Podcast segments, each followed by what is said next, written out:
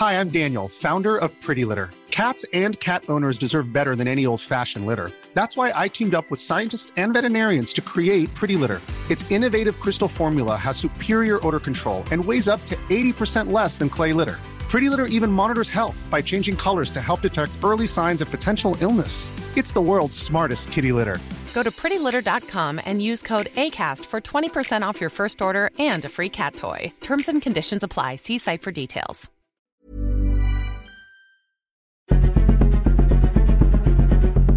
Exploremos las razones detrás de la desigualdad y la impunidad en nuestra sociedad. Contaremos casos y los explicaremos. Presentaremos aquellas historias que interesan a la gente. Esto es La Injusticia de la Justicia con Ricardo Rafael, Periodismo Judicial.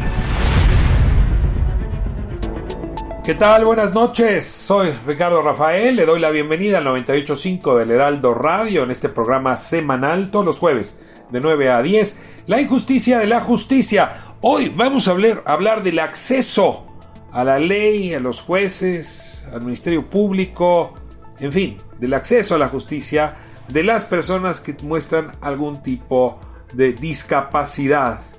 Nos damos cuenta que si bien la justicia mexicana es una máquina trituradora de vidas, es peor de envilecida cuando se topa con personas a las que no puede entender justamente por sus distintas discapacidades.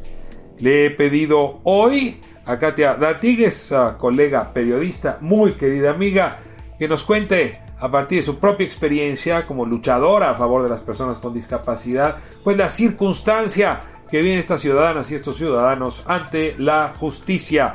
Y luego estará con nosotros también Diana Sheinbaum. Ella trabaja en la organización Documenta, que justamente eh, de lo que se encarga es de visibilizar a estas personas en situación de vulnerabilidad, que son trituradas en su vida por el propio aparato de justicia que no sabe discernir ni discriminar en sentido positivo cuando se trata de atender los derechos de estas personas. Así el tema de esta noche, no se pierdan nuestras conversaciones, la injusticia de la justicia. Pues tal como lo anuncié en la presentación, hoy me felicito, lo digo así, me felicito de contar con Katia Artigues aquí en la Injusticia de la Justicia, periodista y es cofundadora de la asociación Yo también AC y tengo que decir eh, que comparto con ella pues amistad y luchas y causas y en ese sentido le agradezco mucho que siempre tiene el corazón puesto ahí donde pocas personas lo ponen y sin embargo cuánta falta hace. Katia, bienvenida, bienvenida aquí a 98. Ay, estoy encantada de estar contigo. Muchísimas gracias por la invitación siempre es un placer platicar contigo. Katia, pues el acceso a la, a la justicia eh, es un problema mayor en nuestro país, ¿no? O sea, si uno tiene o no tiene dinero, aquí lo hemos analizado muchas veces, te define si vas a dar la cárcel o si logras uh, resolver tu caso. Eh, no es lo mismo ser mujer que ser hombre en este sistema nuestro de la justicia. No, no es lo mismo enfrentar tribunales en el norte del país que hacerlo en el sur. Es decir, hay una enorme cantidad de razones injustas, asimétricas, arbitrarias. Y la discapacidad, Katia, tú, tú lo has tratado bien, es una de las principales barreras de acceso, de acceso a la justicia y por lo tanto de acceso a la paz y a la no violencia. Yo te rogaría un poco desde las reflexiones que tienen en Yo también hace que, qué iniciativas se, se, pueden impulsar y qué diagnóstico tienen respecto a estas barreras de entrada a la justicia en nuestro país. Mira, yo creo que antes de hablar de las barreras, que son muchísimas, hay que poner datos sobre la mesa, ¿no? El censo 2020 arroja que hay 11 millones de mujeres con discapacidad en México. Es el grupo interseccional más discriminado, según la ENARIA no hay datos desagregados sobre violencia de género y discapacidad, por ejemplo. ¿no? Solamente 27% de las mujeres con discapacidad económicamente activa contra el 52% de los hombres con discapacidad. Las mujeres con discapacidad son como las hermanas olvidadas de las propias mujeres, que se han olvidado de la diversidad de las mujeres.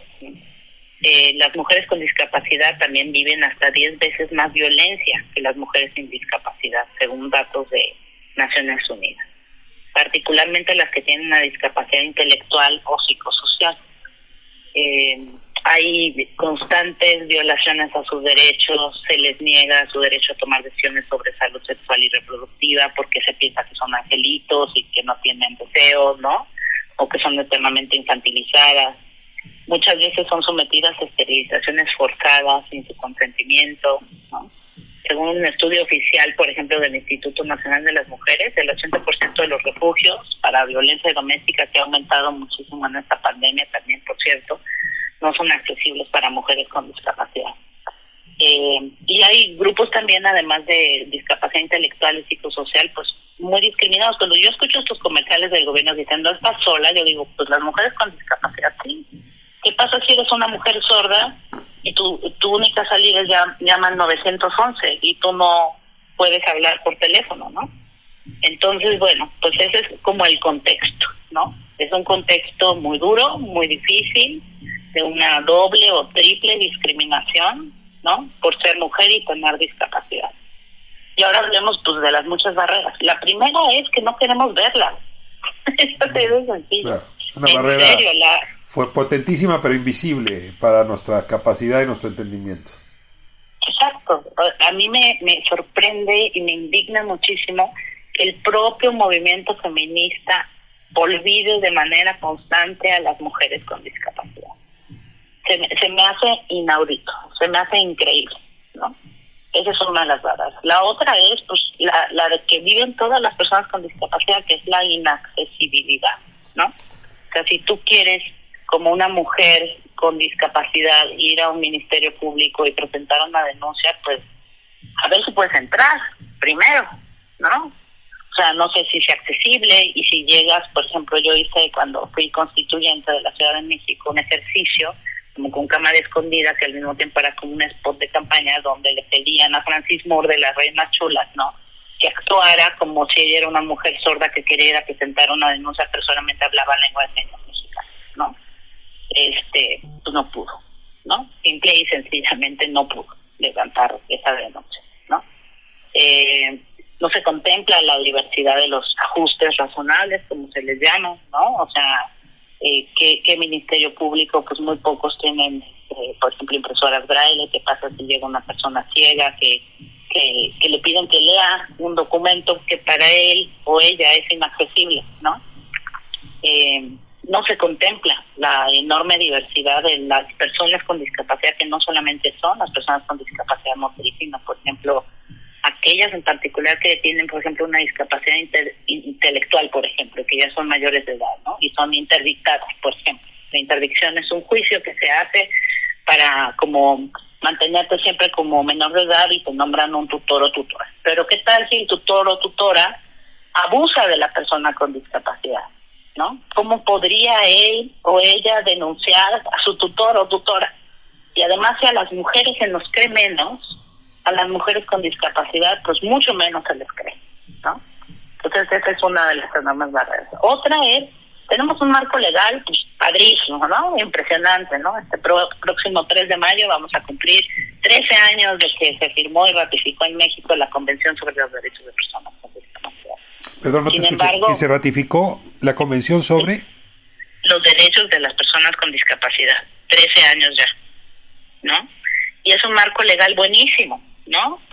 Donde pues todo está muy bien y hemos cabildeado muchísimas leyes, Ricardo, ¿no? Donde ya los ajustes razonables, que ¿qué son los ajustes razonables? Pues son pequeñas intervenciones que tienes que hacer lo mismo para adaptar un currículum de un niño en la escuela, que para que pueda acceder a la justicia, pues la verdad no no se sabe cómo hacerse, ¿no? ¿No? Eh, hay muchas barreras de comunicación también, ¿no? Las páginas web, muchas de ellas siguen siendo inaccesibles para personas con discapacidad visual, por ejemplo, ¿no? Este, lo mismo que te decía de llama 911 si eres una mujer violentada para las personas sordas, no, no se piensa en eso. No, no hay una preparación suficiente todavía, me parece que ni en las escuelas de derecho, ni en las policías, ni en los ministerios públicos, ni en los juzgados, como para tener esta visión que plantea la convención, que en pocas palabras, lo voy a simplificar muchísimo, ¿no? Cualquier abogado me regañaría, pero yo lo entiendo así. Antes pensábamos que las personas con discapacidad estaban enfermas y era su bronca o la de su familia integrarse a la sociedad. ¿no? Y la convención lo que dice es, no, las personas con discapacidad tienen una condición, tienen los mismos derechos y es tarea de la sociedad completa y de los gobiernos, por supuesto, y del Estado, quitar esas barreras para que todos podamos acceder a sus derechos.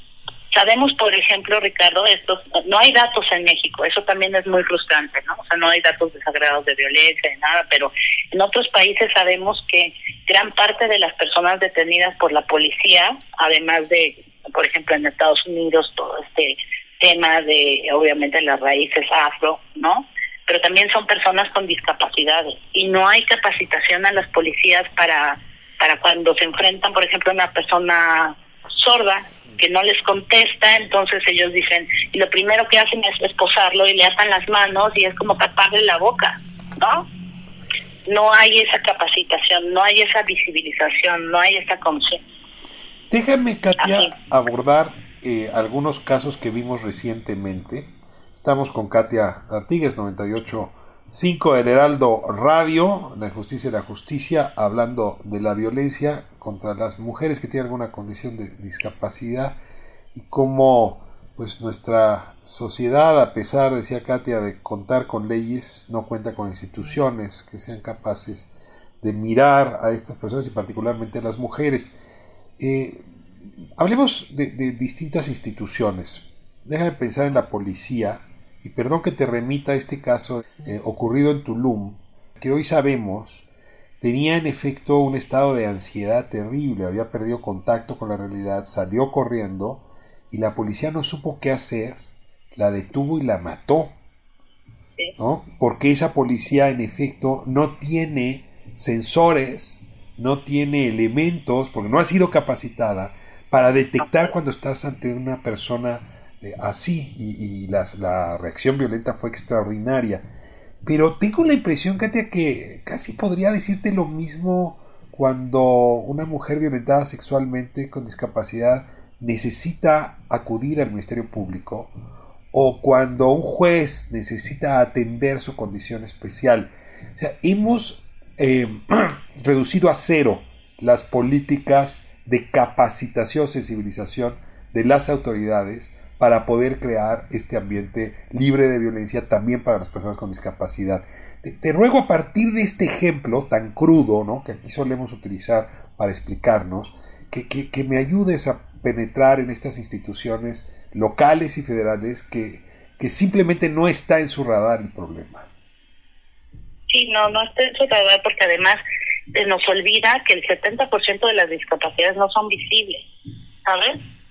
y entonces pues obviamente toda toda la cadena de justicia debería tener un entrenamiento para saber detectarlo no además de, de reaccionar de manera proporcional y todo lo demás no pero sí efectivamente no no hay capacitación no hay concienciación no hay herramientas eh, cuando yo he hablado, por ejemplo, con personas de, por ejemplo, cuando hemos hablado de, protocolos, ¿no? De acción policíaca y les pregunto, bueno, ¿en qué tienen sobre discapacidad? Hay un silencio, así con grillito. ¿Cri, cri, mm. ¿Cómo? No se nos había ocurrido, ¿no? Y no ayuda tampoco nada que en este sexenio en particular, a pesar de que tenemos el mayor presupuesto para personas con discapacidad en la historia de, pues de, de México, de México, pues está dando vía eh, estas becas para el bienestar de personas con discapacidad permanente que llegan a pues punto cinco de cada persona con discapacidad, ¿no? Y estamos cerrando instituciones, instituciones que si quieres tenían sus retos y muchas cosas, pero que estaban impulsando desde el interior del gobierno federal y bueno, hay, hay, hay, hay casos buenos en los estados donde sí se están haciendo cosas, ¿no? Hay buenos ejemplos en Guanajuato, en Jalisco, etcétera. Pero desde el gobierno federal, pues Conadis lleva todo el sexenio sin titular, ya no tiene oficinas, se ha reducido su presupuesto a una cosa ridícula, se volvió, como quería Ariadna Montiel, la subsecretaria de Desarrollo, pues una dirección adjunta para otorgar becas, ¿no? Y la visión presidencial al respecto pues es asistencialista y paternalista y eso permea a todo, ¿no? O sea, cuando yo he hablado con Ariadna Montiel, le, dice que es que eh, cuando va el presidente a giras, este, lo único que le piden las personas con discapacidad es poder comer y tener acceso a la salud y no se ve más allá, ¿no? La pandemia agravó absolutamente todo, fue como una lupa de la desigualdad, ¿no? O sea, aprende en casa, empezó sin lengua de señas mexicana, este, no tenemos cifras de deserción escolar eh, desagregadas por discapacidad, pero pues sabemos, porque es como obvio que seguramente van a ser muchísimas más, ¿no? Cuando tengamos datos, que hace cinco años, por cierto, que la FED no le da los datos al inicio que debería según la ley de personas con discapacidad en la escuela, ¿no? Entonces, se hace como que todo lo posible por ocultarlo. Luego está también pues con APRED, una institución que pues tú y yo queramos muchísimo, ¿no? Que sigue sin cabeza desde hace tiempo y que era como el bateador emergente del CONADIS para cosas este que pues no podía resolver CONADIS porque no tenía dinero, presupuesto, operadores, ni, ni visión para hacerlo, ni ganas. El presidente anunció ya formalmente hace unas semanas que va a desaparecer, ¿no? En su reforma administrativa la considera eh, en fin, eh, hay una institución que me gustaría, por el, tipo de temas que abordamos aquí en, la justicia y la justicia, y no sé si tú tengas una idea, me, refiero al CEBAREPSI, el Centro Varonil de Rehabilitación Psicosocial, que es ese centro carcelario justamente para personas con discapacidad mental, que por cierto se llama Centro Varonil, pero tiene anexos femeniles. Y si Michel Foucault tiene razón, eh, Katia, pues estos, eh, las cárceles son una gran maqueta de nuestras sociedades. A mí me ha tocado visitarlos y sí, el estado en el que viven muchas de esas personas allá en Cibarepsi nos habla de, la catástrofe. Eh, ¿tienes, ¿Tienes revisado el caso, el caso de las personas con discapacidad en prisiones y concretamente estos centros? Mira, poco, pero hubo un estudio hace como un año y medio que hizo, ahorita no me acuerdo precisamente el dato, pero te lo doy, de una investigadora de la UNAM que hizo un, un este como trató de hacer un censo y le permitieron entrar y hablar con personas con discapacidad en cárceles. Y efectivamente es terrible, porque como por ejemplo no hay accesibilidad interna, ¿no? Muchas personas con discapacidad pues no se pueden mover para ir a trabajar, por ejemplo, y así reducir su pena, ¿no? O no, no se quieren mover porque entonces van a ser más violentados. X Justicia para las Mujeres también ha hecho una labor muy importante al interior de, de, prisiones, ¿no? Donde hay personas con discapacidad psicosocial que no deberían estar ahí, sino en otros lados, o al interior de centros psiquiátricos también. Y hay un caso muy importante de Arturo, ahorita se me olvidó su nombre, pero es el único caso que hasta ahora ha fallado. Eh, esta Convención sobre Derechos de Personas con Discapacidad tiene un mecanismo de seguimiento, aunque México no le hace caso, pero es un mecanismo de seguimiento internacional, el que recibimos recomendaciones, etcétera. Y documenta que es una organización que también trabaja en este tema, que litigó hasta el Comité de Derechos de Personas con Discapacidad el caso de Arturo, un joven con discapacidad psicosocial e intelectual al que lo acusaron de robarse un coche cuando él no manejaba, ¿no? Este, lo detuvieron al ver que tenía una discapacidad psicosocial, eh, le, dieron, entre comillas, medidas de protección que imposibilitaron su propia defensa y lo remitieron a un psiquiátrico donde además lo medicaron de manera forzosa.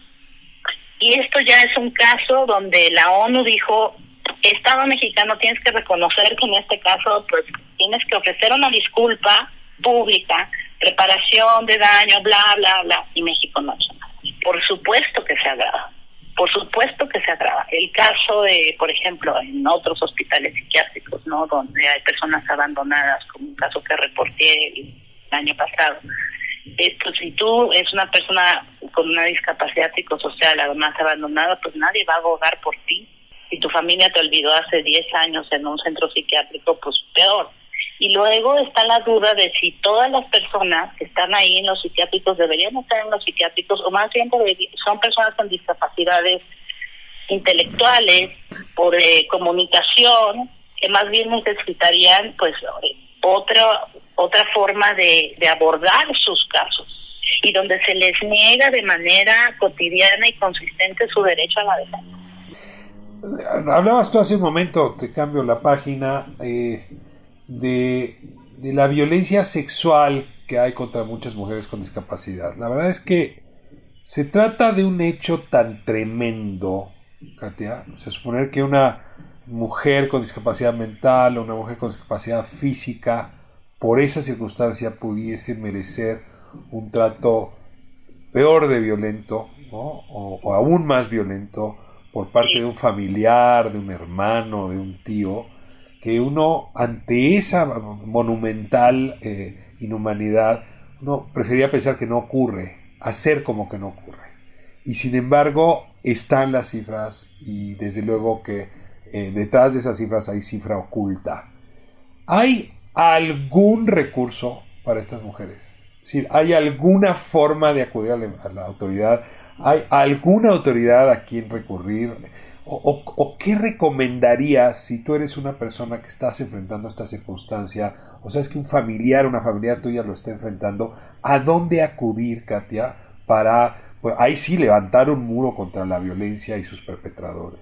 Pues mira, a mí me gusta mucho el trabajo que está haciendo el Instituto Federal de la Defensoría Pública. Creó una observatoria desde hace dos años que yo contribuí a fundar también y al que pertenezco han formado ya a 32 eh, defensores especializados en discapacidad, ya hay uno por lo menos en cada uno de los estados. Ahorita, por ejemplo, están llevando varios casos eh, de manera, por ejemplo, lograron que un chavito que necesitaba un implante coclear que el IMSS no quería dárselo, se lo dieran, cosas mucho más duras de militares con discapacidad, ¿no? Que han adquirido discapacidad en el servicio, sobre todo en la guerra contra el narco, ¿no? Y que están siendo tratados, bueno, de manera realmente bochornosa e infame, ¿no? Entonces, yo, eh, el Instituto Federal de la Defensoría Pública, la verdad es que ha hecho todo todo un esfuerzo por capacitar a estos defensores de oficio y todos los temas de discapacidad, cualquier persona con discapacidad de cualquier tema será defendida de manera gratuita. Pero es la defensoría, es el Instituto de Defensoría Pública Federal, o sea, Pero, la violación, por ejemplo, pues, eh, o el acoso, en fin, son, son delitos del fuero local. ¿También puedes acudir con ellos para que te defiendan? Pues yo creo que sí, por lo menos podrán presentar un amparo, ¿no? Yo creo que podrán presentar un amparo y también me acercaría a, las comisiones de, derechos humanos de, de, cada una de las localidades, ¿no? Este sí, o sea, habrá que denunciarlo, pero la verdad es que las mujeres con discapacidad están bastante solas, o sea, el 80% de los centros de justicia para las mujeres que están a punto de reformarse todo no contemplan la accesibilidad. Incluso si tú eres una mujer con discapacidad psicosocial, eh, la típica respuesta, no estamos preparados para recibir, ¿no? Entonces te mandan directo a un psiquiátrico. Fíjate, una mujer violentada que va a pedir apoyo, es violentada doblemente mala a un psiquiátrico. Oh, oh. O, o, una mujer sorda, pues no, no, lo siento, pues aquí no podemos, no te entendemos, chao de sus no, cabe, no cabe en este establecimiento. Katia, me quedan dos minutos y quisiera que nos dijeras algo sobre esta eh, iniciativa que presentó eh, la senadora Marta Lucía Michel Camarena, eh, justamente para el acceso a, a, las mujeres a una vida libre de violencia y eh, donde el tema de los ah, centros de justicia para mujeres con discapacidad es, parte central. Si quieres, con eso cerramos. Sí, fíjate que es una iniciativa que viene de la Cámara de Diputados que se dictaminó en diciembre de 2020 y la va a revisar el Senado. Tuvimos una reunión varias organizaciones, entre ellas Human Rights Watch, Documenta, este, el Centro Inter, bueno, varias organizaciones mexicanas con discapacidad y les hicimos un cuadro de dice debe decir, donde decíamos, bueno, o sea, si van a reformar esta ley, que la reforman a cada rato, ¿no? Este, pues tienen que contemplar que estos 44 centros sean accesibles para mujeres con discapacidad. Nos recibió en una audiencia a distancia Malú Mitchell, Kenia López Rabadán, y nos dieron toda la razón, incluso casi casi nos ofrecieron una disculpa, pero esto fue el 26 de febrero y no hemos vuelto a saber nada. Todavía no. Lo que yo sé por fuentes internas del Senado es que no se va a dictaminar ahorita, lo van a patear, pero como no hay recursos para hacer los centros accesibles, pues más bien no va a pasar nada. Valdrá la pena darle, eh, digamos, ponerle lupa para seguir revisando el tema. Me, me, dejas frío. La verdad es que mudo, frío, ¿no? paralizado ante la enorme indolencia que hay eh, respecto a este sector, lo decías bien, más de 11 millones de personas. Hay muchos países que no tienen esa cantidad de habitantes, Y sí celebro que, que esas personas tengan en ti una voz para hablar a favor de ellas, pero ojalá y esa voz logre transformar conciencias y realidades. Por lo pronto, este espacio te agradece muchísimo tu conocimiento y tu compromiso con el tema. Gracias por acompañarnos a 98.5 El Heraldo Radio. Al contrario, muchísimas gracias a ti por el espacio, porque sí, necesitamos verla, empezando por ahí. Te mando un saludo muy afectuoso y hasta la próxima. La justicia, con J mayúscula, continúa por lo general siendo injusta en nuestro país. Esto es La injusticia de la justicia con Ricardo Rafael.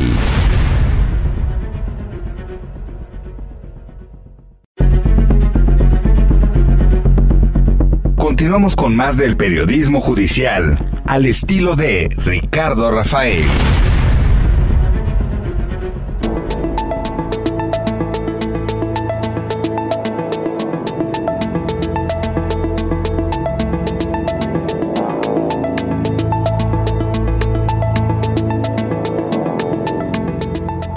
Estamos de vuelta aquí en la Injusticia de la Justicia, 98.5 El Heraldo Radio. Hoy tengo conmigo a Diana Sheinbaum. Ella es socia, fundadora y coordinadora del programa de discapacidad y justicia de la organización civil Documenta. Eh, es una organización fundada en 2010 justamente con el propósito de defender, promover, incidir en la vigencia y el respeto a los derechos humanos y la justicia social en México, con propósitos pues, muy próximos al, al ejercicio periodístico que desarrollamos aquí Estamos uniendo fuerzas, estamos hablando de los casos que en efecto merecen ser atendidos, desde luego en lo individual, pero también porque implican o exhiben fallas estructurales. Hoy nos va a hablar del caso de Arturo Medina. Eh, Arturo Medina Vela eh, fue pues víctima justamente de los errores de nuestro sistema judicial. Es un caso que ha llegado lejos, ha llegado hasta la eh, Organización de las Naciones Unidas y pues nadie mejor Diana para contarnos los pormenores de este caso y sobre todo el aprendizaje que podemos retirar a partir de este caso. Diana, ¿qué tal? Buenas noches, bienvenidos al Heraldo Radio. Hola, ¿qué tal Ricardo? Muchas gracias por la invitación. Nos da mucho gusto estar aquí para platicar del caso de Arturo Medina Vela. Te ruego nada más dos frases o una reflexión introductoria sobre Documenta. ¿Qué hace Documenta y cómo llega, llega Documenta al caso Arturo Medina? Sí, con gusto. Mira, Documenta es una organización que trabaja por entender cuáles son las causas que llevan a eh, el encarcelamiento y en general la institucionalización eh, de ciertos colectivos, que busca también comprender cuáles son las condiciones que atraviesan esos espacios de institucionalización y encierro y proponer alternativas que busque cambiar la respuesta del sistema de justicia, en este caso frente a las personas con discapacidad. Cuando hablas de colectivos, hablas de, de personas en situación de vulnerabilidad, o sea, sexo, discapacidad, origen social, o, a qué te refieres con situación de calle, situación de calle, es decir, nos referimos a esto. En particular, el programa de discapacidad y justicia documenta eh, lo que hace es buscar entender cuáles son las barreras a las que se enfrentan las personas con discapacidad, particularmente intelectual y psicosocial, en el acceso a la justicia y eh, promover cambios a través de la incidencia, el litigio, la capacitación de los actores que intervienen en los procesos judiciales. Eh, vimos esta escena dramática allá en Tulum, Quintana Roo, que presuntamente tuvo un brote, ¿no? Debido a una circunstancia de salud justamente, eh, digamos, de angustia, de, situación de desequilibrio mental en algún momento que la llevó a salir corriendo a la calle. La policía no supo qué hacer con ella o lo que hizo con ella fue imperdonable y fue quitarle la vida. Ni las policías, ni los ministerios públicos, ni los jueces, en fin, el sistema en su conjunto es insensible frente a las particularidades de las personas que acuden eh, a, estas instancias. ¿Tú dirías que en general este caso de Victoria, y ahora hablaremos el de Arturo, sí delatan eh, esa indolencia, déjame llamarlo, de parte de las autoridades? Sí, creo que no solo podemos hablar de insensibilidad, sino realmente de una falta de capacitación y formación con respecto a las respuestas adecuadas, ¿no? Que como autoridades están obligadas a brindar frente a las personas con discapacidad, ¿no? Entonces, más allá de una insensibilidad y de una cuestión eh, personal, por decirlo así, se trata también de una violencia institucional, ¿no? Que no ha construido las respuestas eh, adecuadas para eh, no solo respetar la integridad, no, la vida, sino también la libertad, la seguridad y en general los derechos de las personas con discapacidad. Y estás hablando en México de una población, digo, rondan las cifras, pero que implica poco más del 10%, o sea, traeríamos casi 13 millones de personas en esta circunstancia. Hay países que no tienen esa, esa población. Diana, y la verdad es que un sistema que no es capaz de atender a esa población sí deja mucho que desear, sobre todo no puede llamarse democrático. Eh, eh, nos hablaba hace un momento Katia D'Artigues, eh, Diana, de este caso de Arturo Medina, que es como llegamos contigo, de Arturo Medina Vela. Te ruego que nos cuentes despacio, ¿no? tenía 21 años cuando enfrentó pues este envilecimiento de las autoridades ahí en la colonia Morelos de la Ciudad de México, y ustedes han seguido de cerca el caso. ¿Nos lo cuentas, por favor? Sí, claro que sí, con gusto. Mira, Arturo, eh, bueno, es un hombre que vive con una discapacidad intelectual y psicosocial y fue acusado y detenido por el robo de un vehículo. Eh, cuando llegó Arturo a la agencia del Ministerio Público, eh, se determinó que Arturo tenía una discapacidad y con base en esta se le impidió ejercer derechos fundamentales. Por ejemplo, el derecho a declarar, el derecho a rendir pruebas que contradijeran eh, lo que los policías decían, el derecho a elegir su propia defensa, por ejemplo, ¿no? Fueron algunos de los derechos eh, que se le restringieron y limitaron por su condición de ser persona con discapacidad. Te detengo un segundo, pero en este caso supongo que Arturo tenía un tutor o una tutora que pudieron haber ejercido esos derechos a, su nombre. ¿También se le impidió a quien llevaba ese, esa tutela ejercer los derechos a favor suyo? Mira, aquí justamente hay algunas de las contradicciones de nuestro sistema de justicia. En primer lugar, bueno, hablar del tema de la tutela y el ejercicio de la capacidad jurídica, ¿no? De las personas con discapacidad.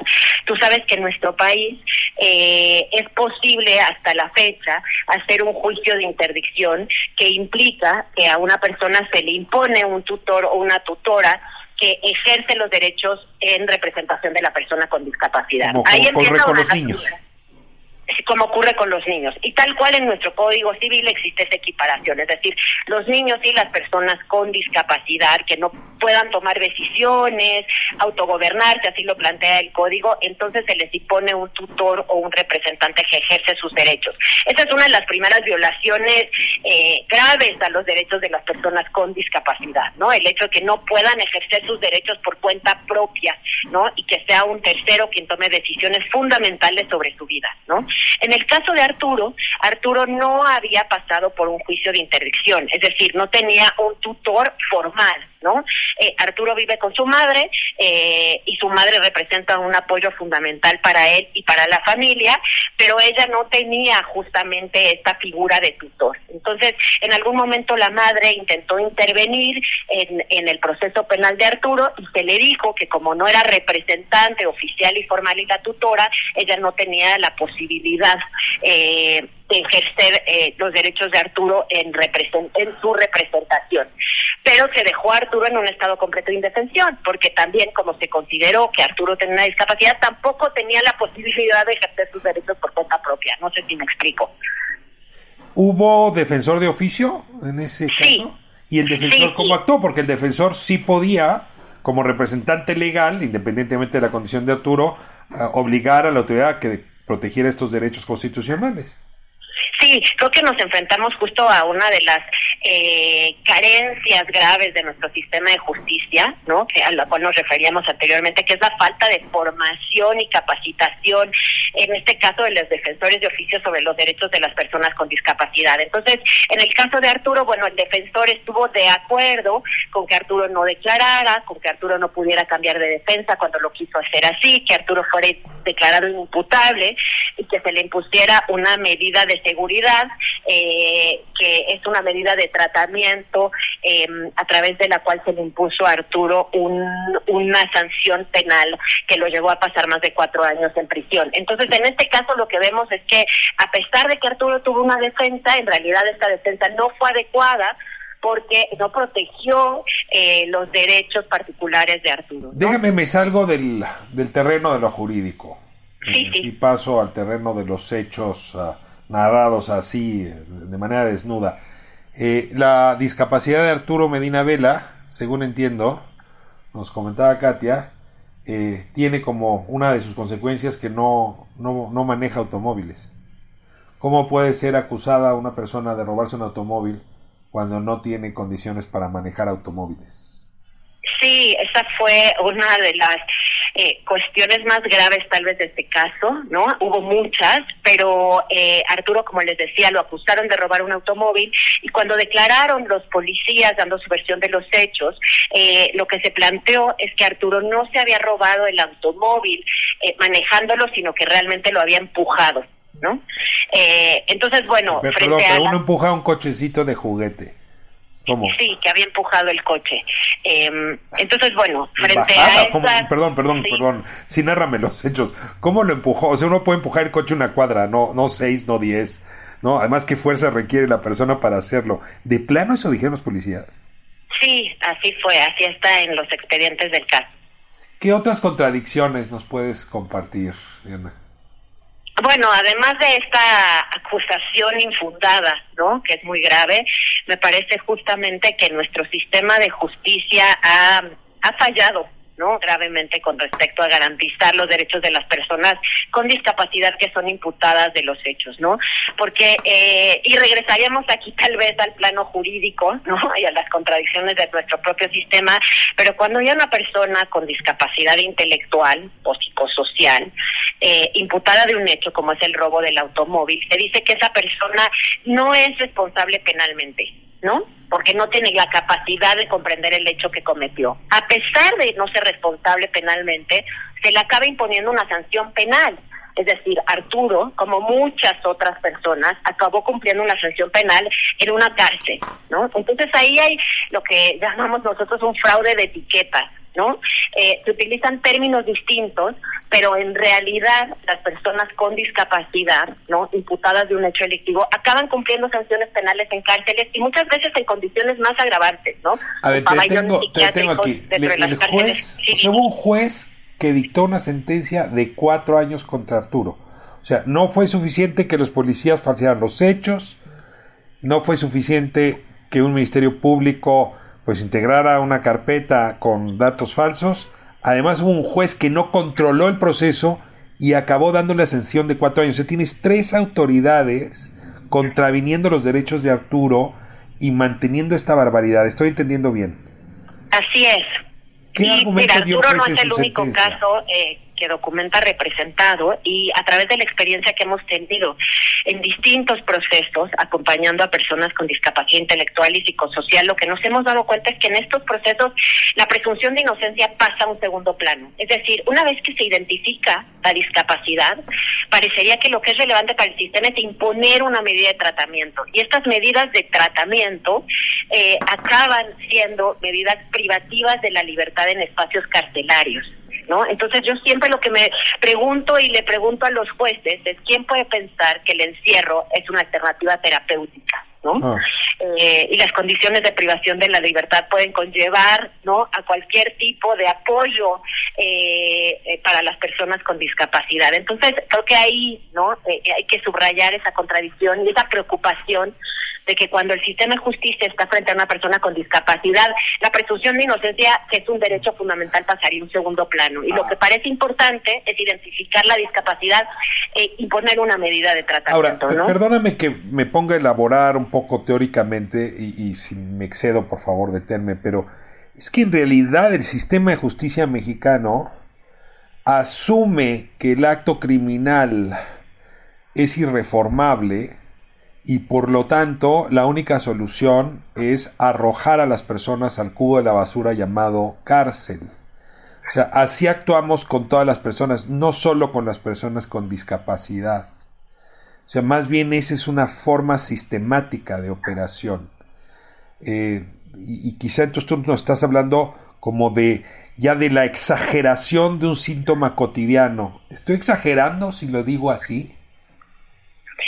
No, me parece que no estás exagerando, ¿no? Y las reformas que hemos visto en temas de prisión preventiva oficiosa sí nos dejan ver, ¿no? Justamente eh, la criminalización excesiva ¿no?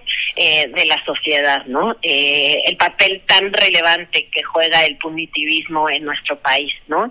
Y que se agrava muchas veces, eh, como vemos en el caso de Arturo Medina Vela, cuando quienes son imputados son personas con discapacidad, ¿no? Y no se les da ningún tipo de salvaguarda en su proceso penal, ¿no?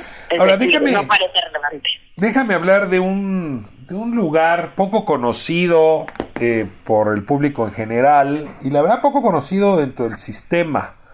Eh, y, me refiero al Centro Varonil de Adaptación Psicosocial, famosísimo Cebarepsi, que es un, es un lugar muy interesante porque en efecto es ahí donde recluyen a muchas de las personas con discapacidad, eh, con discapacidades intelectuales, ¿no? O psicosociales, como tú las llamas. Y al mismo tiempo es uno de los lugares más... Uh, sui generis, más extraordinarios, más extraños del conjunto de nuestro sistema carcelario y por lo tanto el aparato de justicia.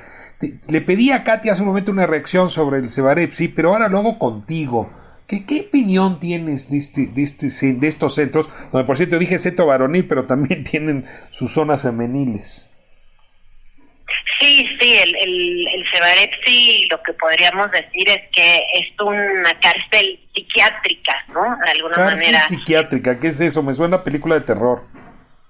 Sí, bueno, es un espacio justamente en el cual eh, llegan a cumplir eh, sus penas, ¿no? Aunque no se les llama penas, sus sanciones penales, sus medidas de seguridad, personas con discapacidad intelectual o psicosocial, eh, que durante su proceso eh, fueron declaradas eh, que no que no eran eh, penalmente responsables pero aún así están cumpliendo con una con una sanción penal o personas que durante el cumplimiento de su sanción penal por ejemplo si estaban en el reclusorio oriente o en el reclusorio norte y manifestaron algún tipo de condición de salud mental son llevadas también al Cebaret. Perdón, estoy confundido es que luego me, me gana mi cultura cinéfila cuando veo juicios, ¿no? Así pasados al cine o a las series, tú tienes a una persona donde sí tiene discapacidad o confirma discapacidad intelectual, se va a un hospital psiquiátrico.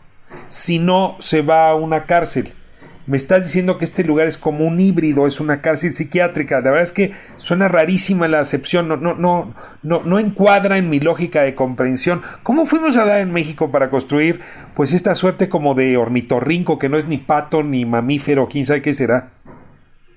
Sí, lo que me, lo que me parece es que en México, a diferencia de otros países, ha habido eh, justo lo que planteábamos antes, ¿no? Una, un, un excesivo punitivismo que ha llevado, justo en casos en donde no es necesaria la cárcel, llevar a las personas a este espacio, ¿no?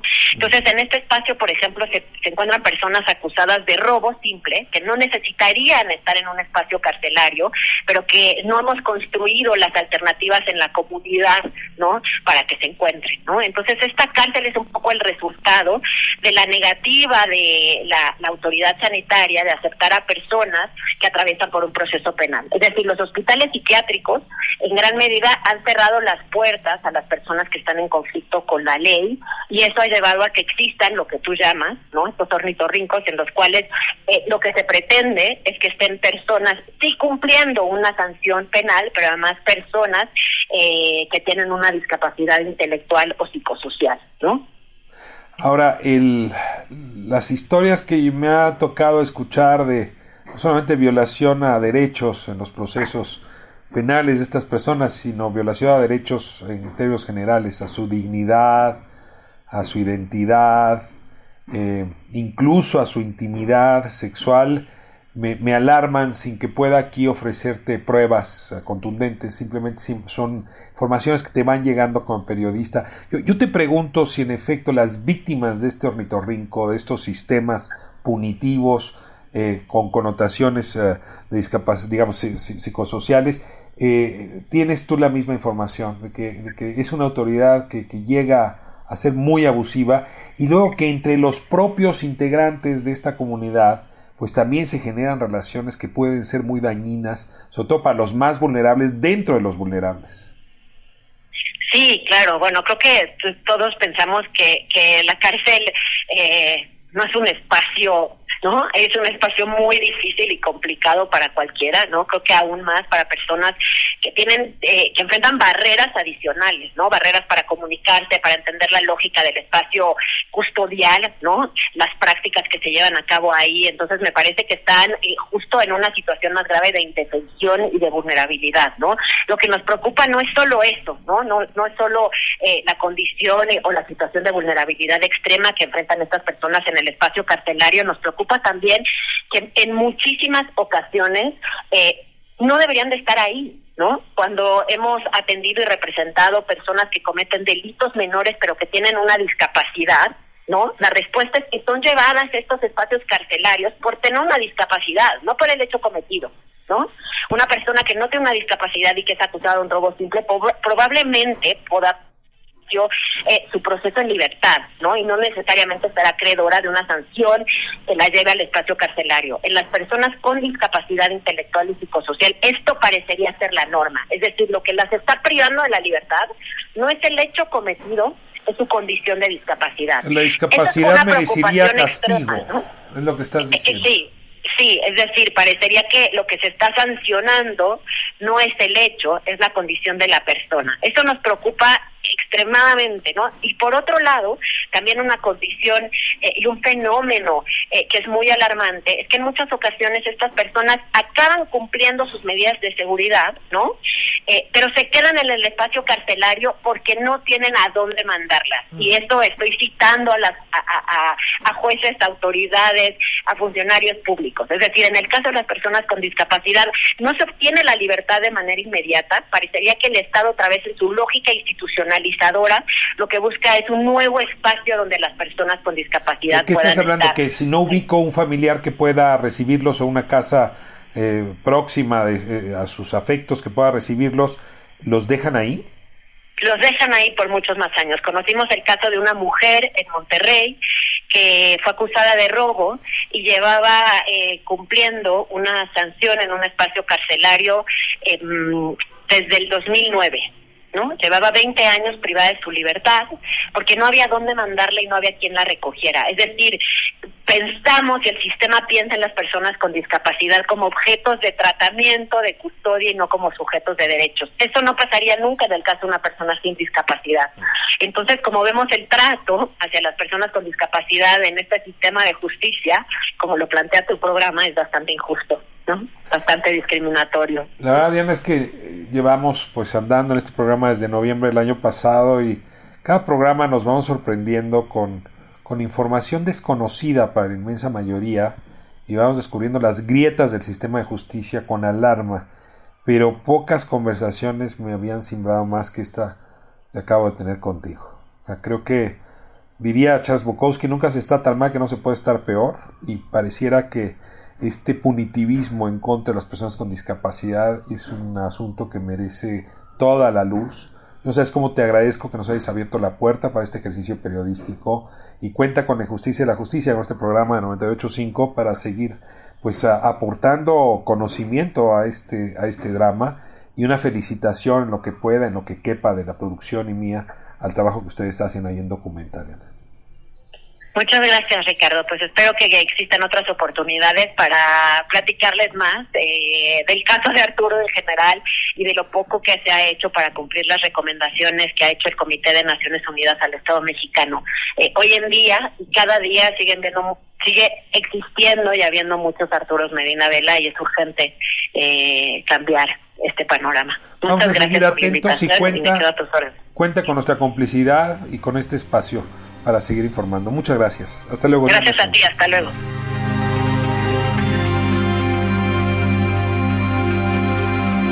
Esta noche tuvimos a Katia de Artigues, reportera, periodista, activista, defensora de personas con discapacidad. Nos permitió entender la dimensión que esta circunstancia de contexto, de coyuntura, puede significar como injusticia agravada en nuestro sistema penal en general respecto a las leyes y respecto a la autoridad del Estado. Tuvimos también a Diana Senbaum, quien nos cuenta pues casos concretos, puntuales, que demuestran cuánta equivocación eh, se ha producido justamente de estas instituciones frente a las personas más vulnerables. Nos ah, atendemos, nos escuchamos próximo jueves 9 de la noche aquí en el Heraldo Radio 985. Muchas gracias.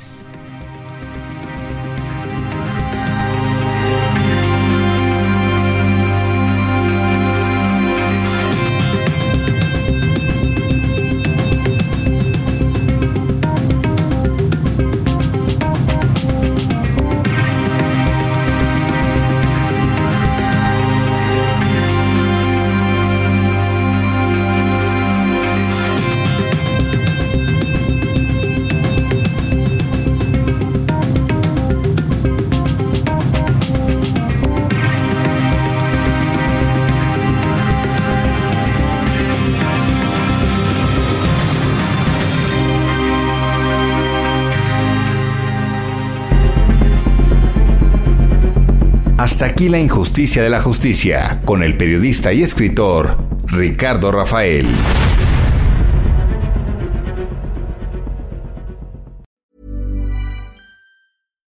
Hi, I'm Daniel, founder of Pretty Litter. Cats and cat owners deserve better than any old fashioned litter. That's why I teamed up with scientists and veterinarians to create Pretty Litter. Its innovative crystal formula has superior odor control and weighs up to 80% less than clay litter. Pretty Litter even monitors health by changing colors to help detect early signs of potential illness. It's the world's smartest kitty litter. Go to prettylitter.com and use code ACAST for 20% off your first order and a free cat toy. Terms and conditions apply. See site for details.